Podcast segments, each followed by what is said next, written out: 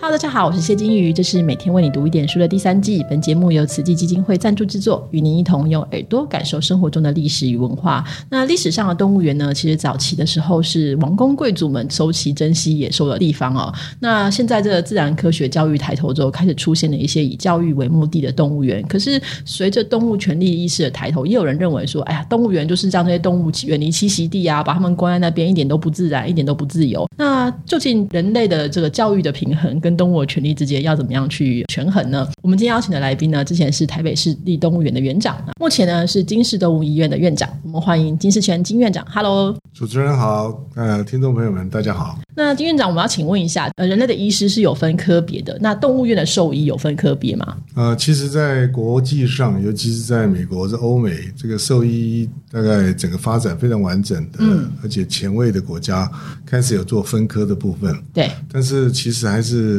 回应到最基本的，赚得到钱的科目才有存在的价值。这跟这个人力的分科一样，对啊。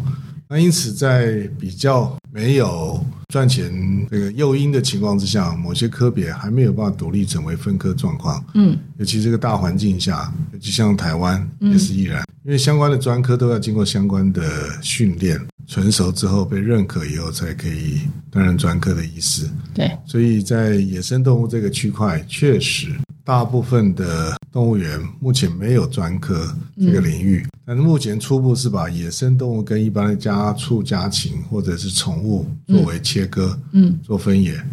啊，各个医师因为自己的时间跟受训的背景以及实务的经验上，那我们希望鼓励他们能够走向自己专业领域里面，让相关的问题有比较足够的时间，让医生去研这个养成以及累积足够的经验。就是说，目前当我们台湾的环境当中，要让大家都完全能够分科，猫猫带去猫猫专科，然后可能大动物带大动物专科或其他的，现在是比较困难。在动物园里面是尽量可以做到这件事情，如果可以的话哈。那我们其实台湾有一句话，这是跟目前应该说您现在在从事的这个兽医的工作比较有关。台湾有句俗话，就是说“三高下猪郎”，就是说把这个宠物养的胖胖的比较有面子。可是，在动物园的报道里面，常常会提到说需要替动物控制体重，因为前阵子就说有一只这个狮虎嘛，狮虎混血就太胖了，它会很辛苦，所以要帮它控制体重。那动物园的动物呢，会有富贵病这些问题吗？其实是的，其实我想大概早年把动物能养着，吃饱饱、喝饱饱，就表示把动物照顾好这件事情。随着对健康的评估的能力增加，以及对动物福利的认知逐步的增加，什么叫做健康的动物、快乐的动物，其实逐步逐步被大家所认识跟了解。即便野生动物亦然。那这些因为种种原因被圈限在动物园的环境下生长的动物，早年。只能说等他躺下来了生病的时候，医生才会介入。嗯，但是在过去这二十几年，我在动物园服务的过程中，其实大家在推动的是为动物做定期的健康检查，因为在这样的过程中，我才能够把掌握动物的基本的资料跟健康的状况。上一次生病跟这一次生病中间的数值的差异。如果这个数值是十年前、十五年前的数值跟经验，现在的东西可能差距就非常大了。对，回顾以人的部分来讲，但大家定期都有健康检查，甚至现在分的年龄层有不同的健康的品质检查的项目。那我们在对野生动物也是一样，逐步的来推动这样部分。那这中间也让医生可以养成非常多的一个操作以及累积的资料。嗯，甚至在单一物种，我们可以随循着不同年龄层的动物的资料的收集，建立自己所谓的健康资料库。嗯，我为什么要这样提？因为所有的动物，人有一个健康参考表，你去验血，医生告诉你这数值太高太低。对，台湾猕猴谁帮他做健康参考表？没有人没有人做啊。嗯，那我们就把自己园里面圈养动物来做检查，然后做这样的资料，然后随着每一年定期的筛检，一些人入触控传染病的筛检，把一些有问题的、有疑虑的东西做处理跟治疗之外。我们累积到了健康资料，建立了基本表，对耳后其他的台湾猕猴在照顾的时候，就有一个基本的参考资料。虽然资料库不是成千上万，但是绝绝对有学术性以及健康参考的价值。嗯，那因此推动动物的健康检查，才回头来看我们这个动物应该有多重，它有什么样的数值。那这些东西才可以把动物的照养的品质提升，而不是吃饱了就算数。对，所以以前大家都觉得会吃叫做健康，现在我们要是吃得好，能够动得好，啊，还有相当的活力表现。如果只是在那里吃睡吃睡，这个就真的是痴痴呆呆的睡的 哦。那对动物来讲一点都不好。我想这个是对福利认知上的差别。那也因为技术跟这相关资料累积，让动物的照顾品质越来越好，已经跟当年的吃胖胖有东西吃就算健康来讲，已经大不相同。嗯，我们公司听这样说，就猕猴，假如说哈，就算是只有一百只好，一百只都抓过来抽血检查、量身高体重，一百只这样子每天这样子做，其实也是很累，一下子就一年又过去，又要再一次了。其实。应该讲，这就是有计划的规划，甚至透过这样的过程中，对于动物的个体繁殖，其实，在动物园另外还有在做几种操作，一个叫做族群的繁殖的管理。动物园把公的母的放一起就会生小孩，以前甚至还会被这个相关关切的导演说，我们这样不让他们生孩子，就违反了这个动物的福利，哎，动物的福利让他们不快乐。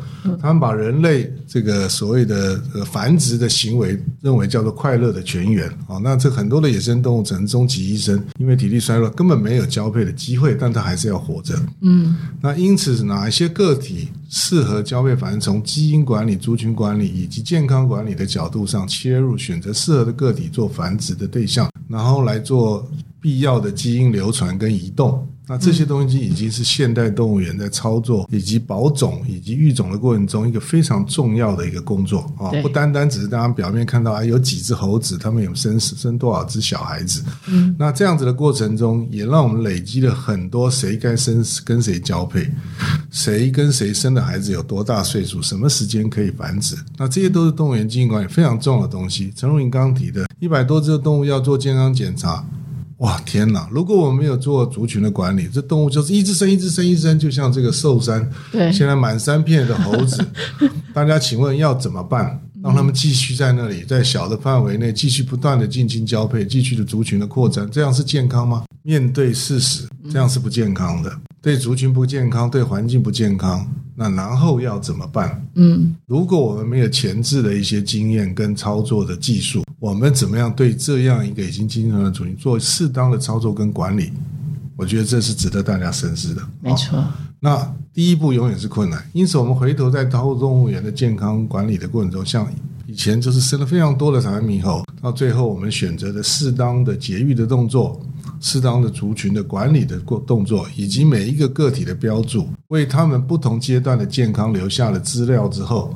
啊，刚开始我们每年做一次健检，而后我们变成三年做一次，这样我们才有有效的善用我的资源，可以为更多的动物服务，累积更多的资料。嗯，那因此这样规律性的操作，随时动物有状况，我捞起来它最近的资料来回馈跟检查动物健康，医疗成功的机会就会大大提升。因为你马上就知道它有这个可能高血压的病史，是的。那它今天突然倒下去，它偷吃了什么，还是它多做了什么，还是它吃的太多，吃的怎么样？这些我们马上就知。甚至过度肥胖的动物，它出现糖尿病的部分，我们可以提早开始来操作做全环境。那也因从这些有糖尿病的案例，我们回头检视动物的体重过重，在饲养管理上喂食的方式、跟喂食的食物量以及喂食内容物都要做调整。那这些都是从这些资讯回馈的，对，而不是任它在那里随便自己随便吃啊。因为什么？我们放上去的食物有十几项。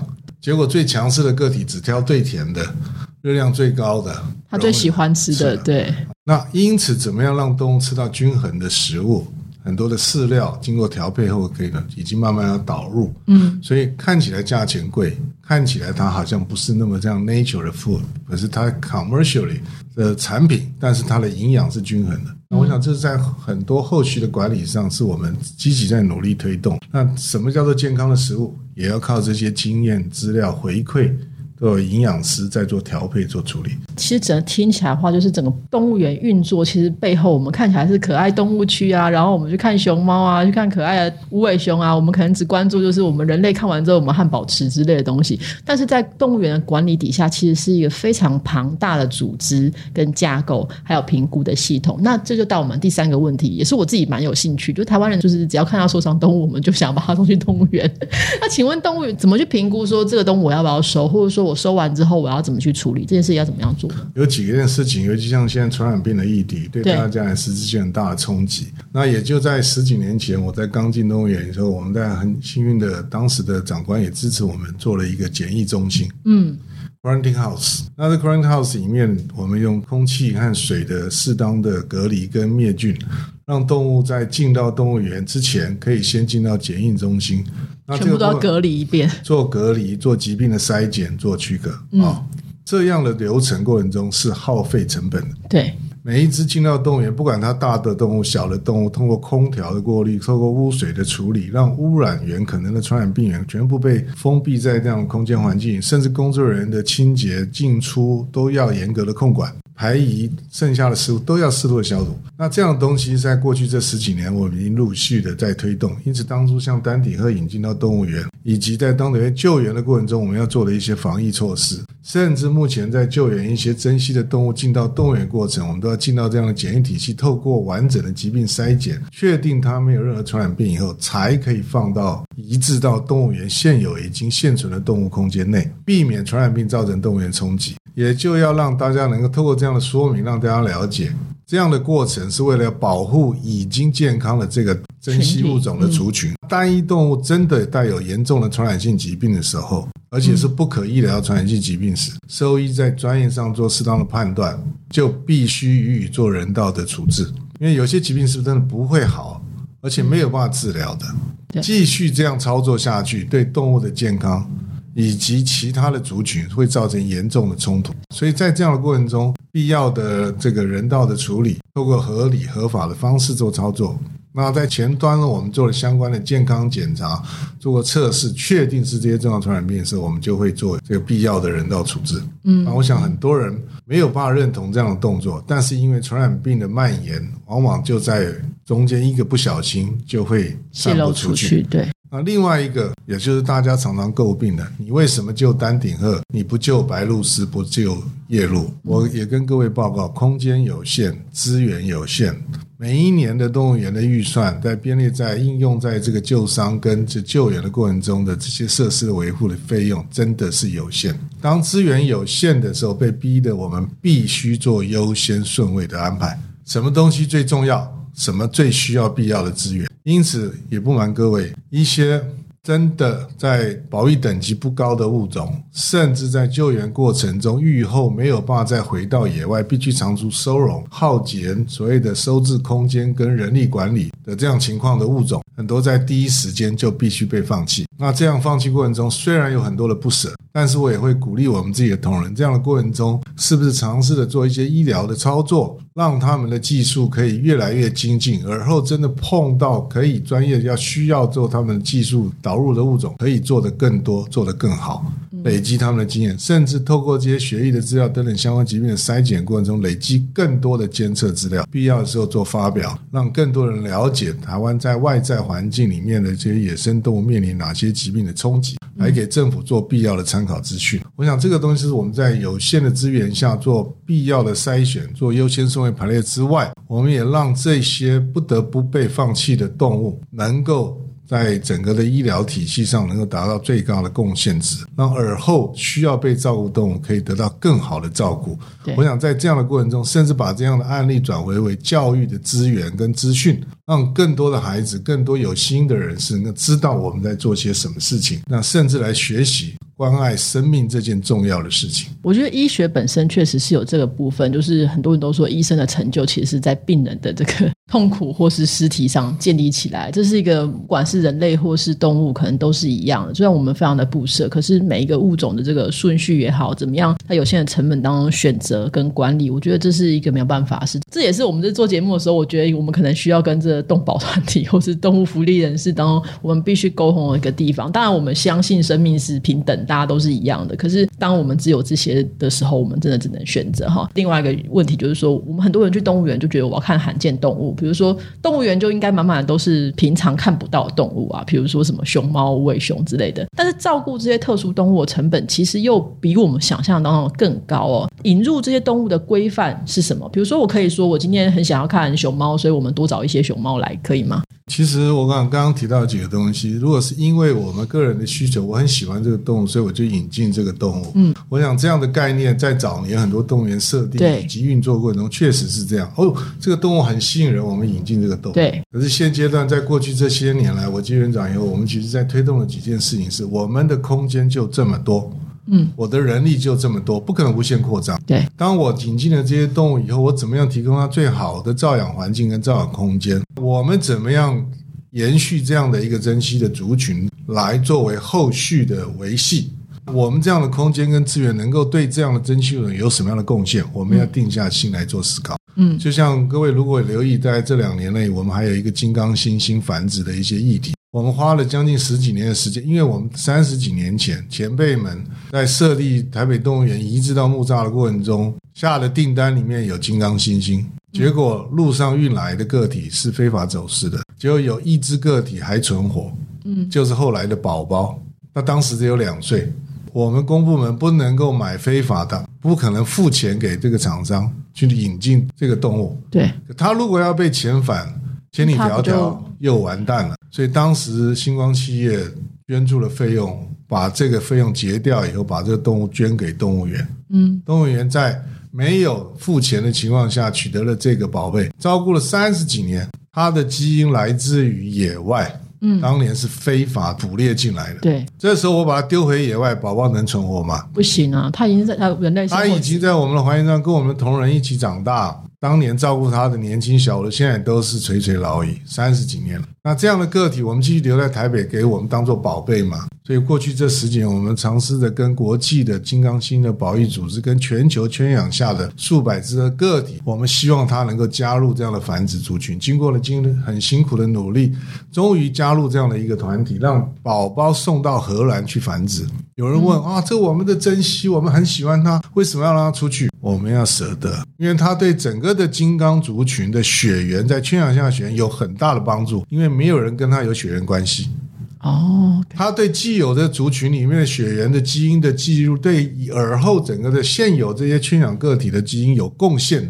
我们要放弃小利，看到金刚族群保育的价值。当年国际的保育组在评估台北动物园这样的场域的时候，你们有非常好的空间，然后就弃置了吗？改为别的动物饲养了吗？他们问我们可不可以再接受其他的金刚猩猩？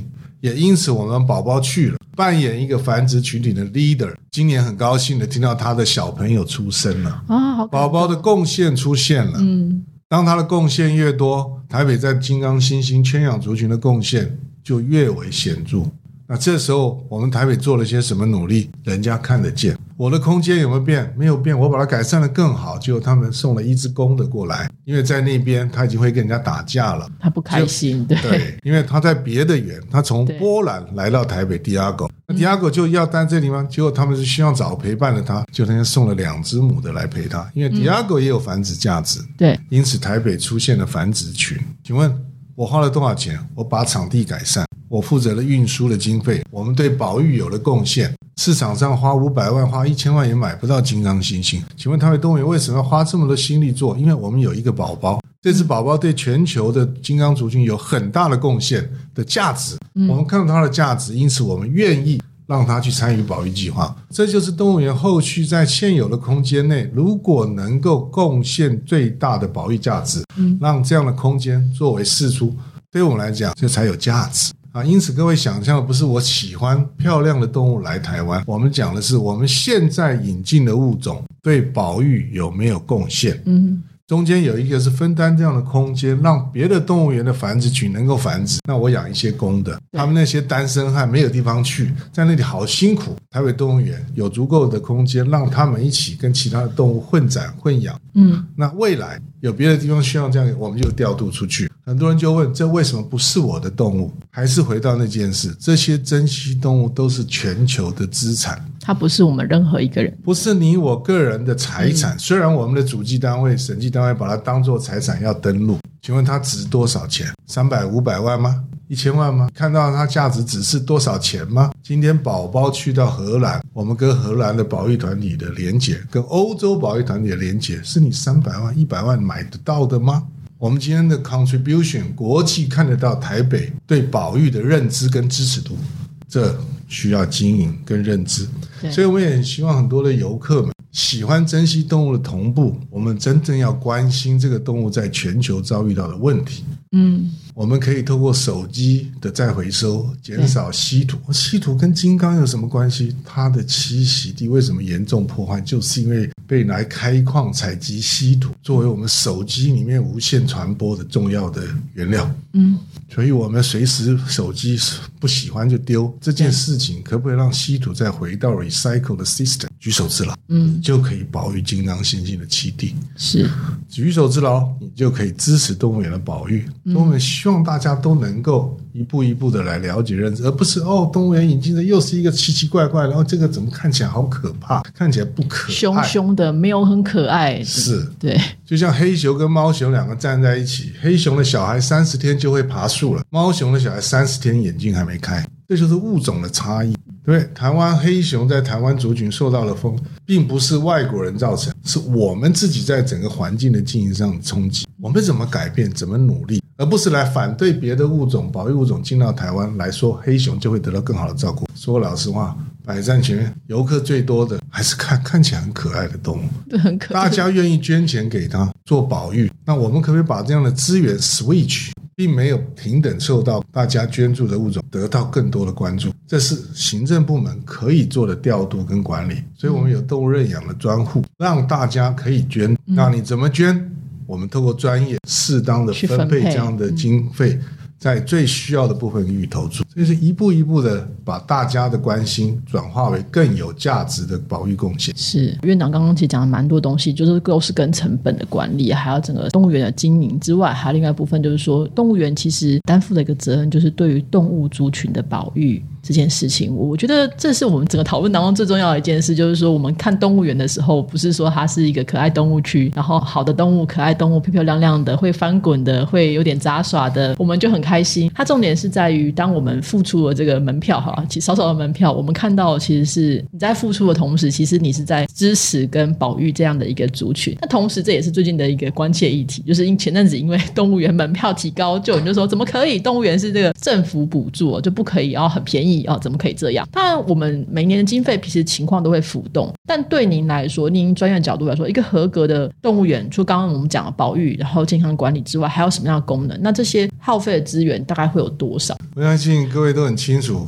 动物每天不管门有没有开，大家都要吃饭，对，吃喝拉撒睡。各位不是吃了就算了，还会拉了，拉的东西排出去，污水要收钱的。用自来水要收钱的，各位，你们平常家里用的水费八块，台北动物园的水费，因为每个月超过一万度，我要收二十块一度，好 惊人。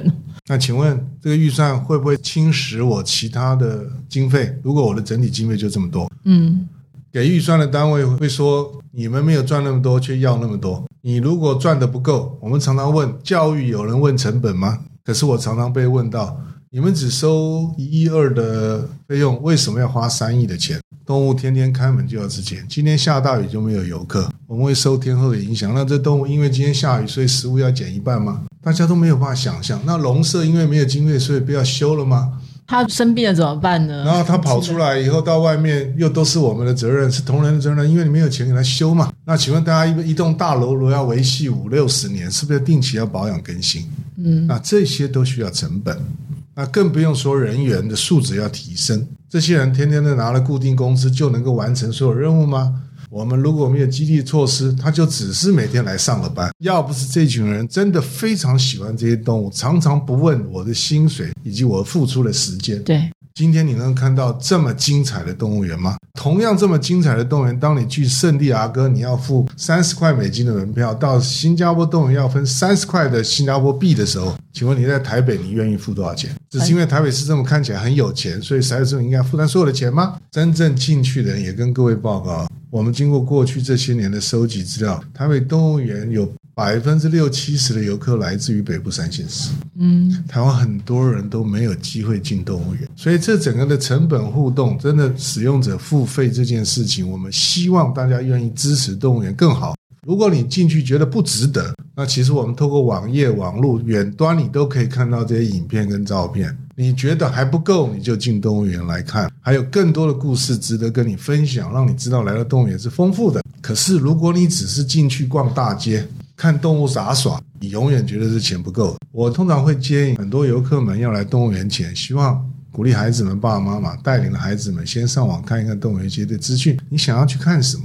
我先拟定一个目标。是的，对，只想去一次就把动物园全逛完。我告诉你，下次不敢来了，因为走一趟八个小时，你还没有走完所有的场馆、所有动物前面，爸妈就怕不敢了。对，因为你没有做功课。嗯，你真的分区的来，这个门票真的比你去游乐场，甚至吃碗牛肉面。都还要便宜，带着孩子来有一个丰富之旅，有一个生命之旅，许许多多的小故事都在园里面的角角落落。那如果你们有人数凑得够，也可以邀请自工的导览帮你介绍一区两区，全园十几个区，分个六七次来，两三年来，你就可以有丰富的所得，孩子的生命教育就可以达到更好的一个境界。那对环境的关怀也更为关切。是。那你的收获岂止是这一百二十块或者六十块的门票可以比拟的？那这样的东西是影响孩子一辈子。没错。那这些东西只是告诉大家，这样的门票，如果你愿意支持，动物园在争取经费、运作跟改善环境的过程中更有所这个依据。因为民众就是支持了，你们为什么还不给我相对的经费来做这些事？嗯嗯嗯。这件事情真的是，我想不能跟国外比，但是起码我们现在往前跨一步，这件事情要了解这个钱到底用到哪里去了。没错，我觉得就是我们之前常讲啊，就是你的钱在哪里，你的心就在哪里嘛。你钱愿意花在这个动物园的时候，就表示你真的很喜欢它。当有一群铁粉，就是因为我每个礼拜都要去，你不能不开这样子的时候，大家就会真的很认真的关切，说我们动物园发发生了什么事？那我们动物有没有都在那边一直绕圈圈？他们是不是很可怜？他们。今天是不是过胖了？是不是今天没有出来？还是发生了什么事？我们就会去关切这些事。那相对的，我们在野外看到的也是猕猴，想啊，我在动物园里面有看过他们好像类似的样子哦。然后你就会想想说，我们对这些猕猴真的好吗？或者说，我们现在这猕猴都在抢人家吃那个中山的朋友都说，猕猴都爱吃那种三明治之类的东西，这些东西对猕猴真的好吗？你就会开始。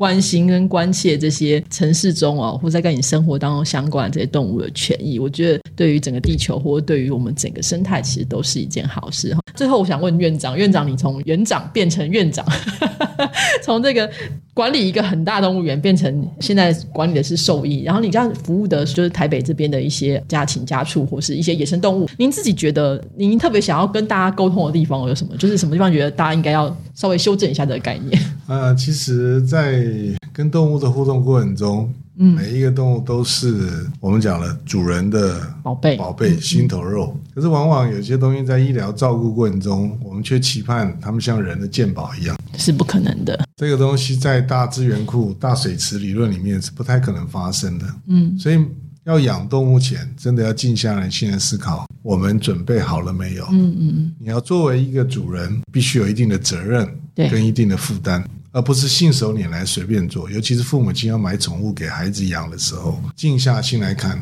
很多的宠物透过医疗的过程中，已经有十几二十年的寿命。那这个十几二十年的寿命，不是一路幸福快乐，一定会生老病死。那这些对生命的尊重跟关怀的过程中，得到什么样的回馈跟关注？那以及在必要的时候，家长要选择什么样的态度处理一些身体非常虚弱的动物？让孩子们学习怎么面对生命需要终结这段路，我觉得在我们整个教育体系这个区块还是有一个非常大的落差。那我个人自己对野生动物的关怀未减，所以我也有参加很多的保育团体，持续在贡献我自己的心力。对，当然也很希望衡量自己没有能力真正投入时间、经济，甚至。关注度无法照顾单一个体的情况下，很多的家长也许可以选择参与这些保育团体，甚至参与一些保育捐助的活动，让你的关心，让孩子们一起透过某些方式来协助这些更需要照顾的野外的物种，让他们得到更好的生活品质以及未来，让孩子们知道自己不一定要拥有。对这些生命，因为你可以对其他的生命的付出更多的照顾跟关怀。我觉得这就是在我们宠物要养与不要养的过程中，父母亲可以好好想一下的，而不是拥有手在手上才是有所有的东西。对，我想生命是需要被尊重，嗯，被关怀的。我想这是我们一直在努力，希望跟大家沟通的地方。是，我觉得这件事情，不管您是在动物园还是在兽医行，其实也都没有什么改变哦。我觉得这件事情蛮重要的，主要是因为我们太常因为可能电视上出现的一个可爱动物，就一窝蜂的去养，然后像之前绿鬣蜥或其他的，养完之后不喜欢就丢在野外，然后造成了这些浩劫，那又有各种的问题。所以大家真的在考虑的过程当中，你真的需要拥有它吗？如果你爱它，你可以每个礼拜去动物园看看它，也是一种爱嘛。哈，好的，我们今天非常谢谢金园长的分享，谢谢大家。